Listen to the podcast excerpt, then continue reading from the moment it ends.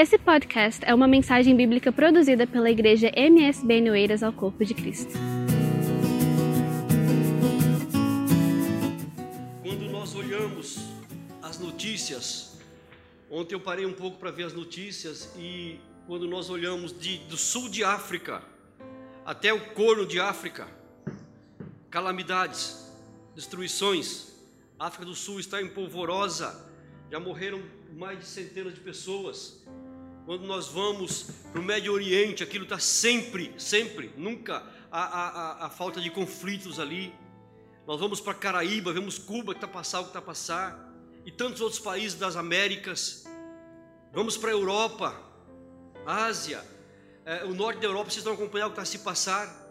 Ontem à noite eu vi, ouvi uma, uma senhora dizer: Isso não deveria acontecer aqui na Alemanha, deveria acontecer só nos países pobres. Mas a calamidade ela atinge ao pobre, atinge ao rico, atinge ao grande, atinge o pequeno.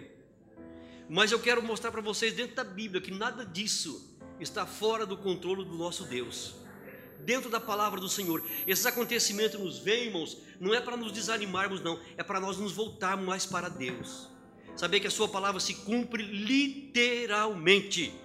Literalmente. Não temos onde fugir, onde fugir. Eu sei que é, é, o pobre sofre mais dessas calamidades, mas ninguém está imune a isso. E nós, nós, quando estudamos a palavra do Senhor, a gente não fica assustado com essas coisas. Pelo contrário, vem dentro de nós uma alegria. Saber que a palavra do Senhor, como diz Jesus Cristo, passarão os céus e a terra, mas as minhas palavras não hão de passar. O apóstolo Pedro nos perguntar: olha, se vocês sabem o que vai acontecer dessas coisas que está acontecendo, como vocês devem ser? Que tipo de pessoas vocês devem ser? Vocês depois leiam na sua casa, segundo Pedro capítulo 3. Mas eu quero que vocês leiam comigo na, na, no, no livro do profeta Isaías, o profeta messiânico, profeta Isaías, no capítulo 46. Nós vamos meditar um pouco, vamos discorrer um pouco sobre o profeta Isaías, o que foi escrito e, e, e, vamos comparar, tentar comparar. O profeta Isaías ele faz muito disso, comparação entre os ídolos, entre os homens e, os no, o nosso Deus. Ele mostra quem são os ídolos, mostra quem, são os, quem somos nós homens e mostra a soberania do nosso Deus, a onipotência do nosso Deus, a onisciência do nosso Deus, a onipresença do nosso Deus. Amém? Nós vamos ler, é, antes de nós lermos, só para nós é, situarmos um pouquinho aqui, o profeta Isaías, ele, ele, é, ele profetizou por mais de 60 anos. Se você ler no comecinho, você vai ver, nós não vamos lá agora, que ele profetizou durante o reinado de quatro reis. É, e ele foi contemporâneo de, de, de Amós, Amós nem tanto, quase contemporâneo, mas ele foi contemporâneo de Oséias e também de Miqueias. E, e, você, no capítulo 6, nós não vamos ler, mas você sabe que no ano que o rei Uzias morreu, Isaías estava no templo adorando ao Senhor, no templo de Salomão, no grande templo de Salomão, e ele viu o Senhor, ele recebe a visão do Senhor. O chamamento de Isaías, o livro começa no capítulo 1, mas o chamamento mostra-se só no capítulo de número 6. E no ano em que morreu o rei Uzias, então deduz que ele começou no ano 740 a.C., por volta do 740 a.C., ele começa seu ministério profético. Ele profetiza para quatro reis, com mais proeminência para o rei Ezequias. Vocês lembram do capítulo 38, o rei Ezequias, foi dada uma profecia que ele iria morrer, e que o profeta ora por ele, e Deus prolonga mais 15 anos de vida. E ele fica um pouco arrogante e fala: tudo bem, vai acontecer desgraça, mas no meu reinado não, tipo assim, mas pronto. É, então nós vemos que o, Isaías, o profeta Isaías foi um profeta que, que foi grandemente usado por Deus.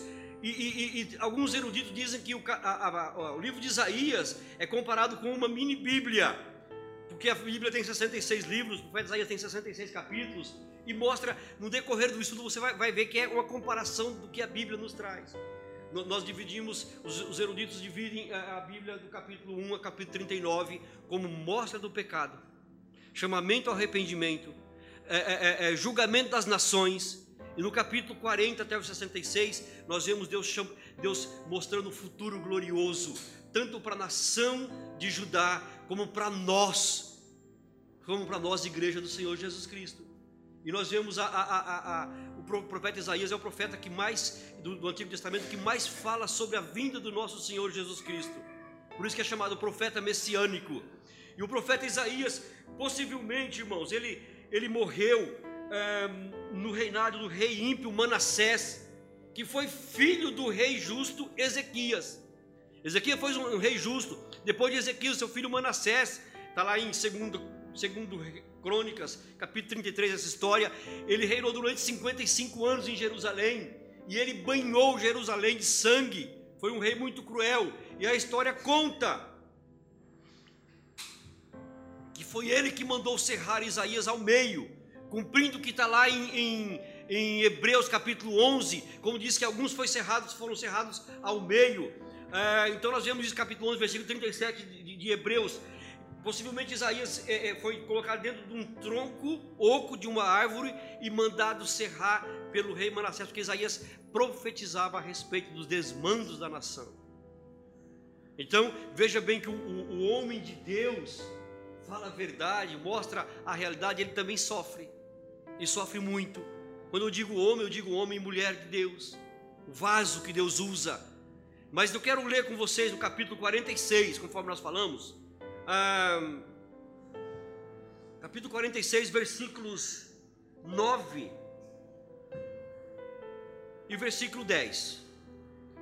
Lembrai-vos das coisas passadas desde a antiguidade, que eu sou Deus, e não há outro Deus, e não há outro semelhante a mim. Só uma pausa aqui, irmãos. Vocês perceberam que nos dois daqui está com Deus com D maiúsculo? E quando fala, refere a ídolos, é Deus com D minúsculo. Então, irmãos, atente bem quando você for escrever alguma coisa referente ao nosso Deus. Quando você escrever com D minúsculo, você está a comparar o nosso Deus com ídolos. Ele nunca vai ser, mas é, é, é, é, é o desrespeito. Se nós estudarmos um pouquinho o respeito que o povo hebreu tem ao pronunciar ou escrever o nome de Deus, você fala assim: Uau! Por isso que no decálogo está lá: Não tomarás o nome do Senhor teu Deus em vão tanto a Deus como o Senhor. Por favor, coloca lá o mais minúsculozinho. Amém? É só uma aqui recomendação. Versículo 10. Eu, diz o Senhor, anuncio, anuncio o fim desde o princípio e desde a antiguidade as coisas que ainda não sucederam. Que digo, o meu conselho será firme e farei toda a minha vontade ou, ou seja, o meu propósito, diz o Senhor, permanecerá firme, não se alterará. Deus não muda, ninguém pode mudar os planos de Deus. Eu vejo hoje algumas pessoas dizendo: Olha, surpreenda a Deus.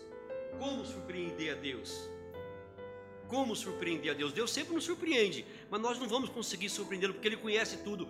Quando, quando o, o, o, o, o João, João se refere a Jesus, ele fala que Jesus é o cordeiro que foi morto antes da fundação do mundo.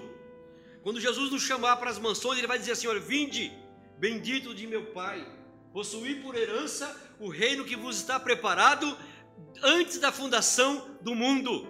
Então, Jesus, nosso Deus, anuncia as coisas antes que elas aconteçam.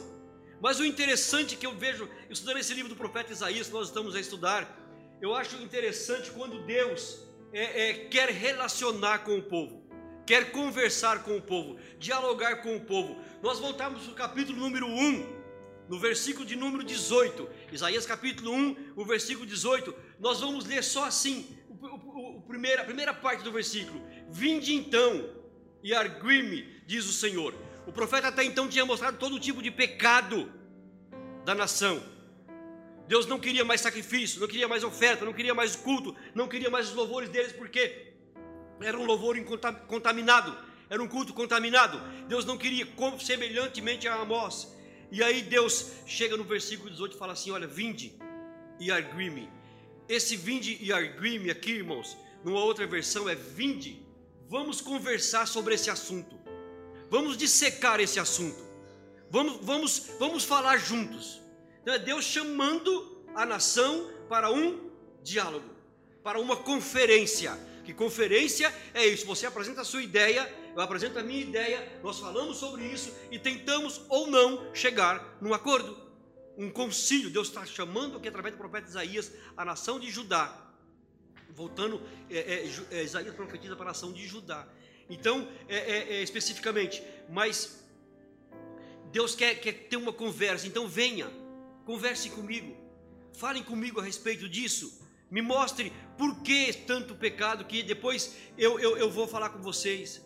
E aí tem uma promessa, independentemente, Luciano, da situação daquele povo, ele fala assim: olha, ainda que os vossos pecados sejam como escarlate, sejam vermelhos, eles se tornarão brancos como a neve.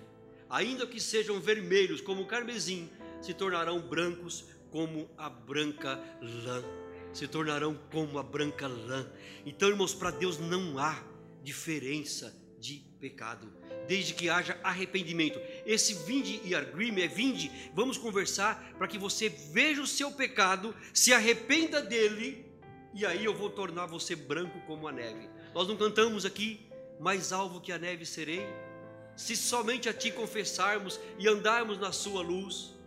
Tu não somente perdoas, purificas também, ó Jesus. Sim, e de todo o pecado. Que maravilha de amor porque mais alvo que a neve, o teu sangue nos torna Senhor. Então nós vemos aqui um Deus chamando a, a nós nesta manhã para dialogarmos com Ele, para termos um tempo com Ele, conversarmos com Ele. Se você for comigo no capítulo 41 ainda de Isaías, versículo de número 21, nós vamos ler um outro chamamento de Deus. Apresentai a vossa demanda, diz o Senhor Trazei as vossas firmes razões, diz o rei de Jacó, o rei de Israel. Mais uma vez, Deus conclama a nação: Olha, falem comigo, mostre o que você precisa, qual é a sua demanda, qual é a sua necessidade. Vamos trocar uma ideia aqui, vamos arrazoarmos, vamos ver se nós conseguimos chegar num acordo. E aí Deus quer dialogar conosco. Irmãos, esses dias eu estava pensando é, eu falava, Senhor, eu tenho saudade da tua voz. Aí meu marido uma vez mandou para mim um 1505 da harpa, as palavras de Jesus. Eu nunca mais me esqueço, e, e, aí eu pensei comigo, mas peraí, de repente Deus está com saudade de ouvir a minha voz. Eu tirar o meu tempo para estar com Deus, para conversar com Deus, arrazoar com Deus, conversar com Deus. E nesse aqui, nesse, nesse sistema aqui, Marcos, é para você colocar diante do Senhor tudo o que você precisa, absolutamente tudo não é, não é, é, é apresentar a demanda. Ainda nesse, nesse, nesse sentido, o capítulo 43 agora, por favor. Capítulo 43, o versículo 9. Capítulo 43 de Israel, nós conhecemos muito esse capítulo, é muito lido por nós. É, versículo 9 diz o seguinte: Todas as nações se congreguem e todos os povos se reúnem. Se reúnem. Quem dentre eles pode anunciar isto? E fazer anunciar as coisas antigas, apresente as suas testemunhas, para que se justifiquem e para que se, é, se ouça e para que se diga verdade é. Vamos lá para o versículo 26. Esse aqui é, é muito interessante, mesmo capítulo. Procura lembrar-me. É Deus dizendo para você: olha, volte à sua memória. Vamos entrar em juízo, juntamente. Nós os dois aqui, vamos conversar.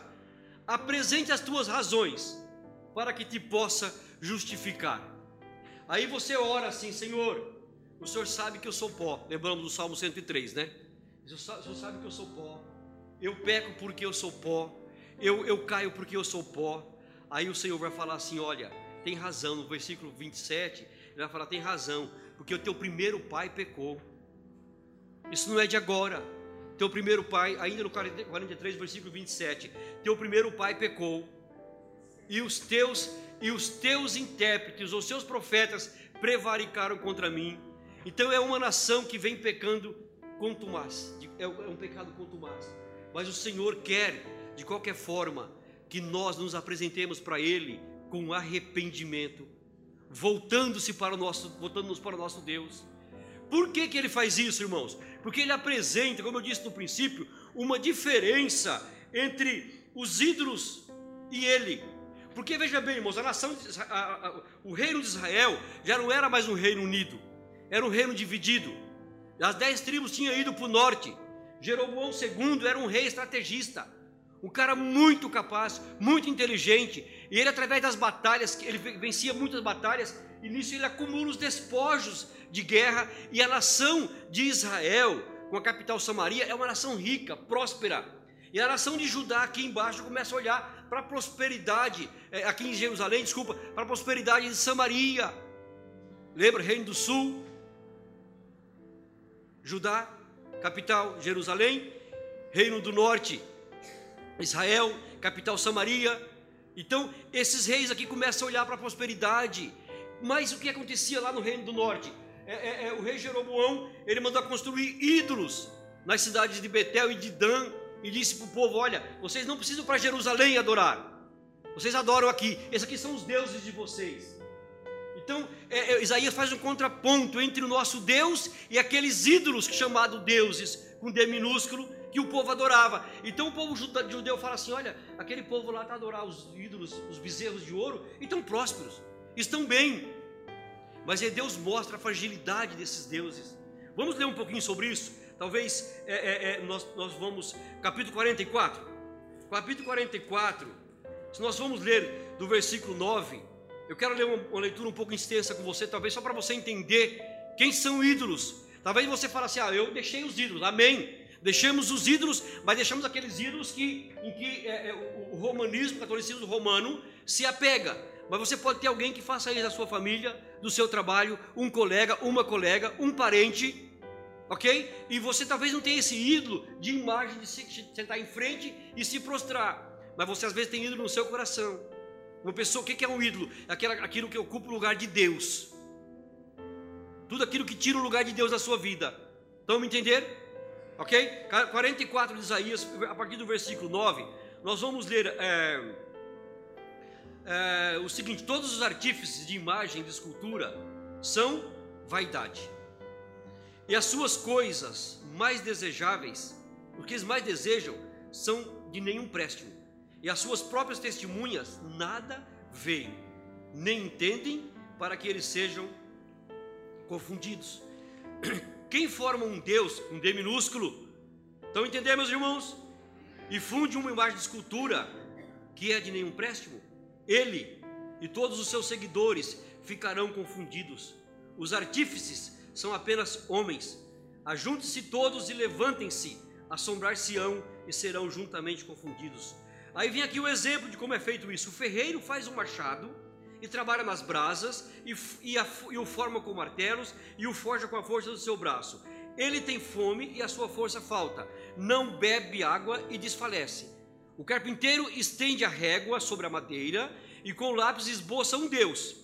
Dá-lhe forma com o cepilho e o torna a esboçá-lo com o compasso. Faz o seu Deus à semelhança de um homem, segundo a forma de um homem para habitar em sua casa.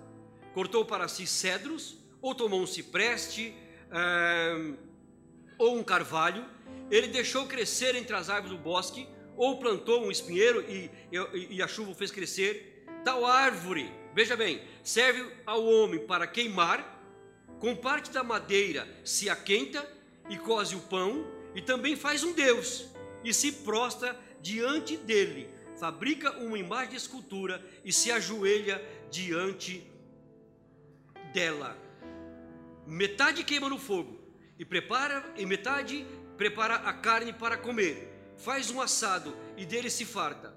Também se aquenta e diz: Ah, já me aquentei, já vi o fogo. Então do resto faz um Deus, uma imagem de escultura, ajoelha-se diante dela e se inclina e lhe dirige a sua oração e diz: Livra-me tu, ó meu Deus. Nada sabem, nem entendem grudaram-se-lhe os olhos para que não vejam, e se fecharam os seus corações para que não entendam. Só para aqui um minuto, irmãos. Quando nós vamos no capítulo 1, Isaías fala assim: olha, o povo, o povo vê, mas não, não, não, não, percebe, é cego. Ouve, mas não entende. Assim estava o povo como os ídolos.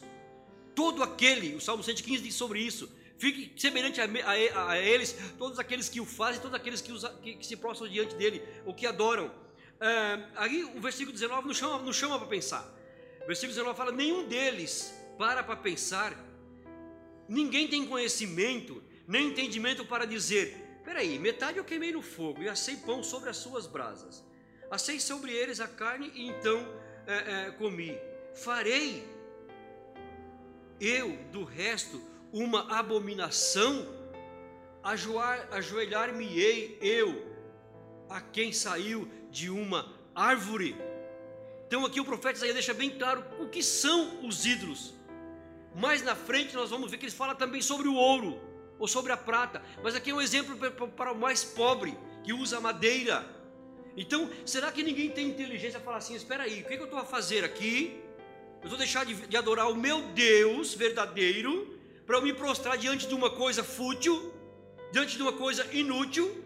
Então, volto a dizer para vocês, irmãos: o, livro do profeta Isaías nos mostra a inutilidade dos ídolos, a, a futilidade do, do, dos, dos ídolos e a insignificância do ser humano e a soberania do nosso Deus. Para que nós, nesta manhã, é, é, voltemos-nos para aquele que nós achamos que é melhor. Eu vou ficar comigo. Eu sou homem, eu sou capaz, eu tenho inteligência. Você está bem? Eu estou porque eu faço por merecer. Você já ouviu isso? Bom dia, está tudo bem? Eu faço por, por onde? Eu faço por merecer. Ou aquele que diz assim: Olha, não, eu saí de casa, eu, eu já fiz as minhas orações para o meu, pro meu ídolo e tal, e ele vai me proteger, fulano ou fulano vai me proteger e tal e tal. Ou nós falamos assim: Está tudo bem, graças a Deus. Graças a Deus. O meu Deus está comigo. Até amanhã. Até amanhã, se Deus quiser. Tiago fala assim: Olha, vocês que fazem planos sem consultar a Deus, vocês fazem planos inúteis. Porque ninguém pode dizer, olha, eu vou fazer, vou fazer. Não, não. Se, se o Senhor permitir, nós faremos. Vamos ler agora rapidamente no capítulo 40. Irmãos, eu, eu quando pego para estudar um pouco o livro do poeta Isaías, eu fico assim, por onde começar? O que, que nós vamos falar? Porque é tanta, tanta coisa boa. É tanta coisa boa. A gente aponta muita coisa, mas não conseguimos aí. É, capítulo 40, é, o versículo 6. Versículo 6. É, Diz uma voz: clama. E eu disse: Que hei de clamar? Clama que toda carne é erva, e toda a sua beleza como as flores do campo. Versículo 7 diz que seca-se a erva e caem as flores, soprando nelas o hálito do Senhor. Na verdade, o povo é erva, ou seja, nós somos nutilidades, nós somos passageiros. Se somos alguma coisa, é porque o Espírito Santo habita em nós. Se fazemos alguma coisa de bom, não é, é por bondade e misericórdia do nosso Deus. Não é porque nós merecemos ou porque nós podemos. Não, pelo contrário. É, versículo 15. Versículo 15. É, ainda diz assim: que todas as nações são consideradas por eles como a gota de um balde e como o pó miúdo das balanças. Então, irmãos, nós cantamos sim, quero que valorize o que você tem. Você é um ser, você é alguém, porque o Espírito Santo habita em você. Mas tirando isso, nós somos insignificantes. Mas o interessante é o que o nosso Deus nos ama, entregou o seu Filho para a nossa salvação, viu em nós que nós somos incapazes de fazer algo sozinhos e proclamou a, salvação para nós ah, capítulo 41, versículos 22 e 24. Ah, versículo 24, só para. Só o versículo 24 para nós, é, não vamos ler muito. Ah, o 24 diz assim: Mas vós, mas sois menos do que nada, e a vossa obra é menos do que nada. Está falando aqui mostrando quem é o homem e quem são os ídolos. É tudo abominação mas nós fomos comprados, nós somos lavados, nós somos remidos com o sangue do nosso Senhor e Salvador Jesus Cristo. O apóstolo Paulo, quando escreve a primeira carta aos Coríntios, no capítulo 6, ele, ele dá uma lista de pessoas que não herdarão o reino dos céus. Uma lista muito extensa, mas ele fala assim: é o que vocês foram, mas vocês foram comprados, vocês foram lavados, vocês foram purificados com o sangue do nosso Senhor e Salvador Jesus Cristo. Para nós não podemos, não podemos parar aqui sem falarmos alguma coisa sobre o nosso Deus. Mas aí é tanta coisa. Isaías mostrando a soberania do nosso Deus. que nós, nós vamos para o capítulo 41 de Isaías, para o capítulo 42, para o capítulo 43 de Isaías, é, e nós ficamos assim. O que, que nós vamos falar do nosso Deus? O nosso Deus é o único Deus. E ele diz bem claro em 42 e 8: A minha glória eu não darei ao outro, nem o meu louvor às imagens de, escultura. E ele diz no capítulo 43: Olha, vocês são meus servos, e não temas, 43 versículo 1. A segunda parte diz: Não temas, porque eu te remi. Chamei-te, não sei se você consegue ficar feliz com isso, consegue sentir alguma alegria com isso. É, é, é não temas, porque eu te remi. Chamei-te pelo meu nome, tu és meu. Quando vocês passarem pelas águas, eu estarei contigo. Quando vocês passarem pelo fogo, eles não, ele não te queimará, nem a chama arderá em ti. Por quê? Pois eu sou o Senhor teu Deus, o Santo de Israel, o teu Salvador. Não há ninguém que possa livrar-te da minha mão. 43, para nós, para nós adiantarmos aqui, é, é, é, 43 e versículo 13. Antes que houvesse dia, eu sou. Nós não cantamos aqui, antes que o ar já houvesse, tu já eras Deus. Ninguém consegue definir Deus, mas ele diz assim: olha, antes que houvesse dia, eu sou. Ninguém há que possa fazer escapar das minhas mãos, operando eu, quem impedirá? O, o nosso objetivo, irmãos, nosso tempo já foi, mas é que você, que, que nós tenhamos em mente, tudo que está a se passar está dentro do controle de Deus. Dentro do controle de Deus, nós vemos no princípio que Deus estabelece o fim desde o começo. O apóstolo Paulo, nós vamos ler em Atos capítulo 17, quando ele está a disputar com os filósofos, ele fala assim: Olha, Deus determinou um tempo para o homem viver e morar nessa terra, e não passará além do tempo determinado por Deus. Então nós temos, irmãos, convicção de que o nosso Deus é o, o único Deus, é o único Senhor. Então quem nós devemos confiar? Quem nós devemos nos apegar? Em nós, nos ídolos ou no nosso Deus? Entreguemos-nos a Ele nesta manhã, coloquemos as nossas vidas debaixo das Suas mãos e falemos: Senhor, tem misericórdia de mim. Mas para isso é, é importante uma palavrinha muito pequenina, com apenas duas letras. É preciso que nós tenhamos fé. E se alguém não tem fé, Jesus Cristo disse: Olha, é, é, é, é os seus discípulos, Senhor, aumenta-nos a fé. Os discípulos pediram para Jesus: Aumenta-nos a fé. Nós devemos fazer como os discípulos fizeram nesta manhã: Senhor, aumenta-nos a fé.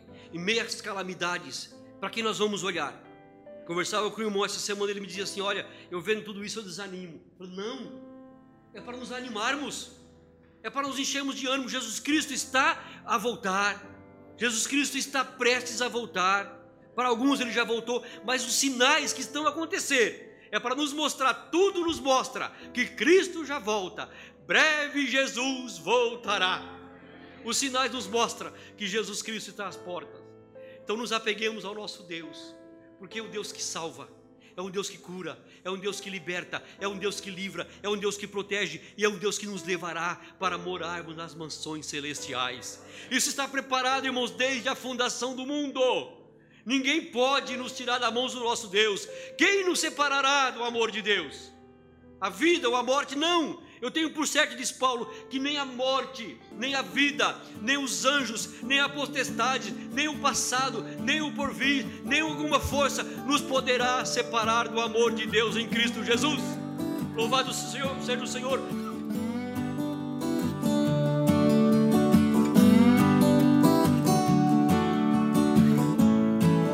Esse foi mais um podcast, uma mensagem bíblica produzida pelo MSBN Oeiras. Siga-nos nas nossas redes sociais, Facebook e Instagram. Subscreva o podcast Igreja MSBN e também o nosso canal no YouTube. E ainda saiba mais em msbnportugal.com.